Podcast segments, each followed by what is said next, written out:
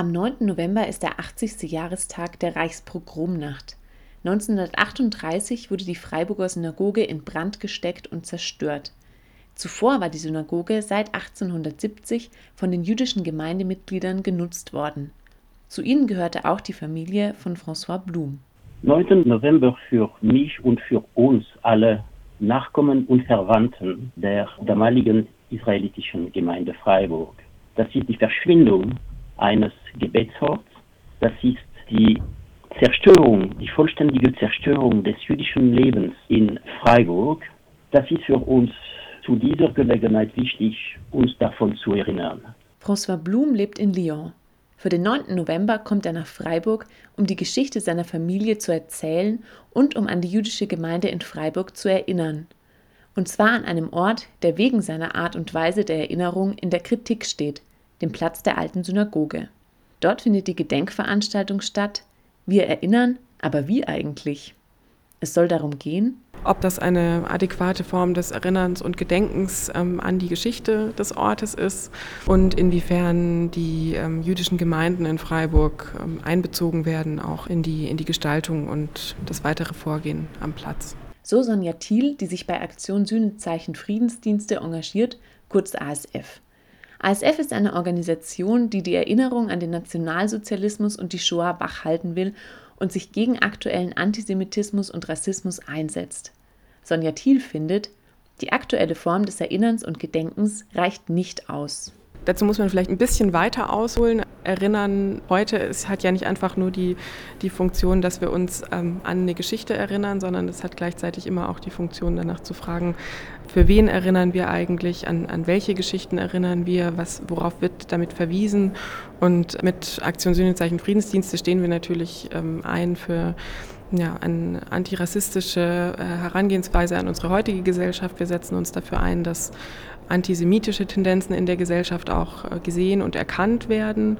Und das ist durchaus etwas, was man, glaube ich, im, im Zuge dieser Debatte diskutieren kann.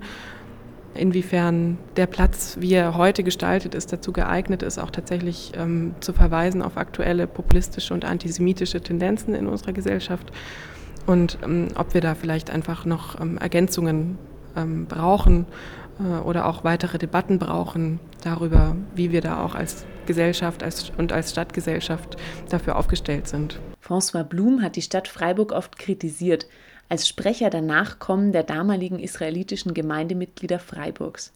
Er ist wütend darüber, wie der Gemeinderat vor zwei Jahren mit den Überresten der alten Synagoge umgegangen ist und will, dass die gefundenen Steine im Brunnen sichtbar sind, ein Symbol des jüdischen Lebens in Freiburg.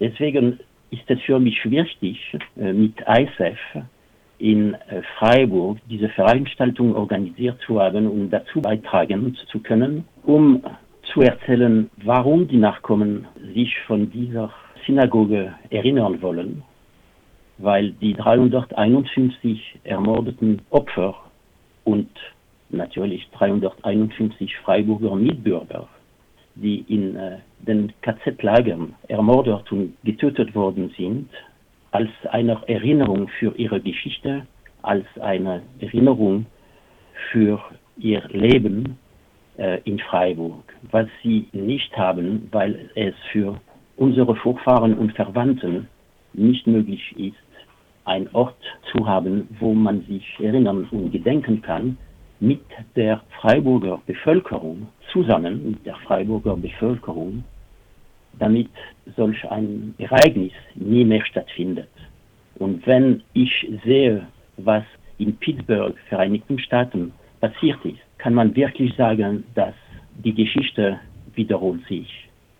Und dass die Stadt Freiburg die Existenz der damaligen israelitischen Gemeinde Freiburg verneinen wird, will oder verschweigen will oder verstecken will, im Sinn, dass man nur einen ästhetischen Brunnen gebaut hat und gar nichts anderes, ist wirklich eine Schande. Vom Attentat auf jüdische Gläubige in einer Synagoge in Pittsburgh ist François Blum tief bestürzt. Dort hatte im Oktober ein Rechtsextremist elf Menschen erschossen. Vor diesem Hintergrund fragt François Blum, Warum sind die 351 Opfer von Freiburg ermordet worden? Warum ist die damalige israelitische Gemeinde von Freiburg verschwunden mit 1200 Mitgliedern, nur weil sie Juden waren? Und die Frage ist, warum ist es ein Problem, Juden zu sein? Was ist das Problem und warum versuchen die äh, Leute in, äh, einige Leute in den USA und warum versuchen einige Leute in Frankreich und warum versuchen äh, einige Leute in Deutschland und in Freiburg die Existenz der Juden verschwinden zu lassen. Das ist wirklich die Frage heute und warum ich mit ISF am 9. November am Brunnen stehen werde. Bei der Veranstaltung Wir erinnern geht es darum, was vor 80 Jahren in Freiburg und in Deutschland geschehen ist. Deshalb setzt sich Aktion Sühnezeichen Friedensdienste auch heute gegen Antisemitismus, Rassismus und Ausgrenzung ein. ASF lädt die Freiburgerinnen und Freiburger am Freitag, den 9. November dazu ein, über eine zukünftige Erinnerung am Platz der alten Synagoge ins Gespräch zu kommen. Man kann den ganzen Tag auf den Platz der alten Synagoge kommen und ähm, unsere Installation besuchen. Auf der Installation wird es gehen um die Geschichte der alten Synagoge und der ähm, jüdischen Gemeinde in Freiburg. Es wird gehen um konkrete Familiengeschichten. Hier kann man auch ähm, einen Nachkommen ähm, treffen, der seine Familiengeschichte erzählen wird, nämlich um 10 Uhr, François Blum. Um 11 Uhr wird äh, Frau Schliebe von der egalitären ähm, Gemeinde Gescha sprechen und um 12 Uhr Ruth Miller aus den USA, die ebenfalls ihre Familiengeschichte erzählen wird. Und um 15 Uhr wollen wir enden, gemeinsam mit der jüdischen Gemeinde Gescha, mit einem Gedenkmoment. Da kommt ähm, ein Chor von der egalitären Gemeinde Gescha und es wird Musik geben und wir werden einfach gemeinsam nochmal an die Geschichte des Ortes erinnern. Eine Frage drängt gerade besonders, nämlich wie geht das Erinnern und Gedenken weiter, wenn es keine Zeitzeuginnen mehr gibt? Dazu werden Jugendliche gesucht, die daran mitarbeiten wollen, die Geschichte des Ortes zu vermitteln und Informationen dazu gibt es auch bei der Veranstaltung am 9. November.